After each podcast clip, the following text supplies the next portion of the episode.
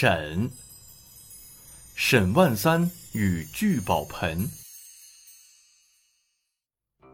元末明初，巨富沈万三的发家致富，据说与一个聚宝盆有关。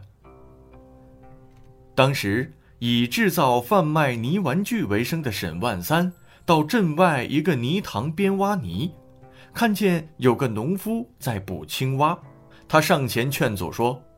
伯伯，青蛙是保护庄稼的神物，不可随意捕杀。您赶快放掉吧。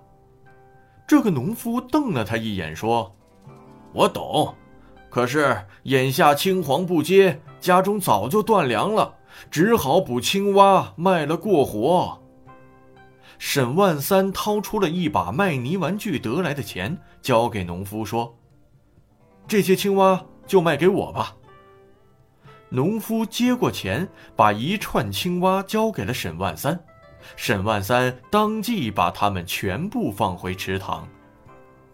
当天晚上，沈万三梦见几个青衣人向他作揖，说：“谢谢您救了我们的性命，日后定当报答您的大恩大德。”过了几天，沈万三去卖泥玩具，看见有个老人在捕鱼。几次收网都一无所获，沈万三觉得奇怪，上前说道：“老阿爹，我来试试看。”他手气好，收了三次，次次有余。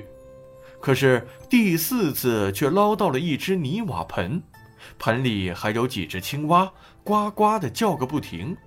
他将网往外一撩，连盆带蛙抛入水中。第五网收起来。还是一只泥瓦盆，盆里几只青蛙呱呱的叫。老人说：“你把盆留下来，做个压石盆吧。”沈万三没说话，只是把泥盆捞起来交给老人，便告辞离开了。老人的孙女按照他的吩咐，抓了几把谷子放进泥瓦盆里喂鸭，谁知鸭子还没有吃。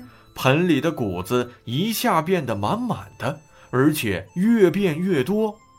孙女惊慌的赶紧喊老阿爹来看个究竟。老人拿起泥瓦盆，端详了好久。这时，沈万三刚好卖完泥玩具，又经过这里。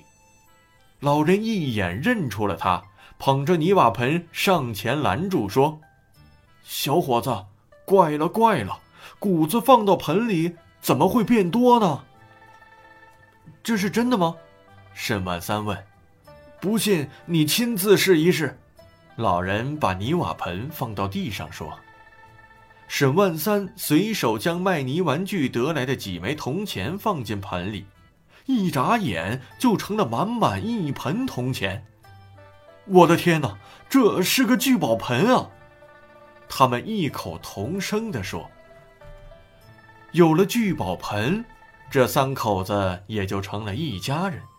他们怕这事传出去会招来杀身之祸，于是找了一个不为外界注意的地方，过起了隐居的幸福生活。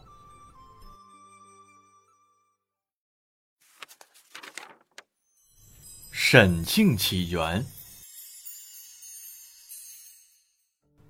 一。周成王封周文王第十子季载于丹国，丹又写作冉，古时冉、沈读音相同，因此又名沈国，今河南平舆北。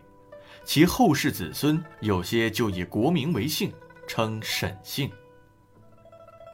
二，春秋时期楚庄王的儿子公子真被封在沈邑，今河南沈丘。其后人就以封邑名为姓。三，少昊今天氏的后人建立沈国，春秋时期为晋国所灭，其后世子孙为怀念旧国，便以国名为姓。博文馆，沈约与四声调。南北朝时期的沈约不仅是著名的文学家、史学家。还是个声律学家。什么是声律呢？声律是中国古代对诗和散文在声调、音韵、格律等方面的要求。沈约首创了四声说，指出如何运用声调变化能使诗歌动听。今天普通话字音里的一二三四声，就是由古代四声演变而来的。